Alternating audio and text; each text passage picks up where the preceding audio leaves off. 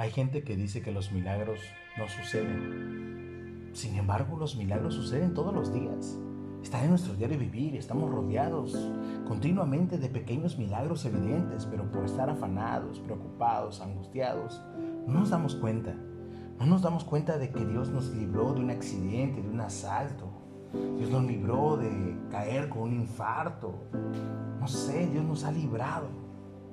Y es ahí donde cuando reflexionamos decimos, wow, Dios, me diste un nuevo día, me regalaste un nuevo día.